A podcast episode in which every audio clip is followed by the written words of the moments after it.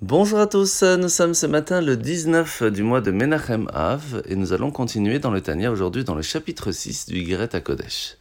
L'Anmorazaken nous a expliqué dans le précédent chapitre que lorsqu'une personne étudie la Torah, même si elle va faire de bonnes actions, tant qu'elle ne va pas faire la mitzvah de la tzedaka, elle ne pourra pas amener les bénédictions divines dans ce monde physique. Et c'est pour cela que la mitzvah de la tzedaka, c'est ce qui soutient l'étude même de la Torah. Parce que pour pouvoir réussir à amener le mérite de tous les sages, de tous les plus grands même, il faut absolument être présent pour son prochain. Aujourd'hui, dans le chapitre 6, l'Anmorazaken va nous ramener une autre phrase du Michelet cette fois, où il est marqué que la tzedaka fait la vérité, amène la vérité. Mais qu'est-ce que la vérité?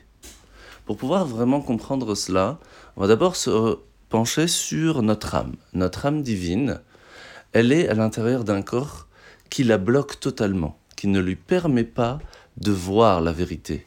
Alors qu'en tant qu'âme, elle avait accès à toutes les plus grandes force divine qui se trouvait dans les mondes supérieurs, dans les mondes spirituels, et pourtant maintenant bloquée dans, son, dans ce corps, elle ne peut que voir à travers les yeux humains.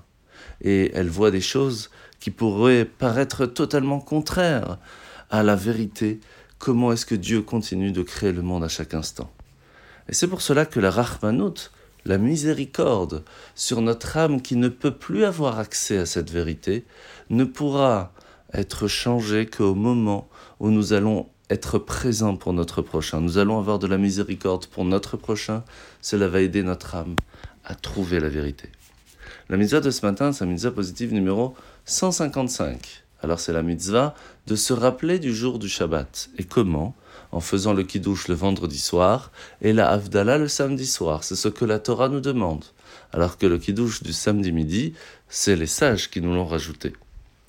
Alors nous sommes aujourd'hui dans la parachate euh, Ekev, où nous allons voir qu'après avoir brisé les premières tables de la loi, Hachem va lui dire Tu vas pouvoir toi-même tailler les deuxièmes pierres, et moi, Hachem, je réinscrirai dessus les dix commandements.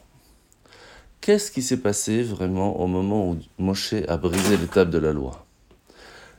Tout simplement, à côté du Vaudor, à côté de cette faute de la Vodazara, de la de, l'idolâtrie, la force divine d'Akadosh de Dieu qui était dans la Torah, dans ses dix commandements, est partie. Et tout ce qu'il restait, c'était des pierres, même si ces pierres ont été formées par Dieu.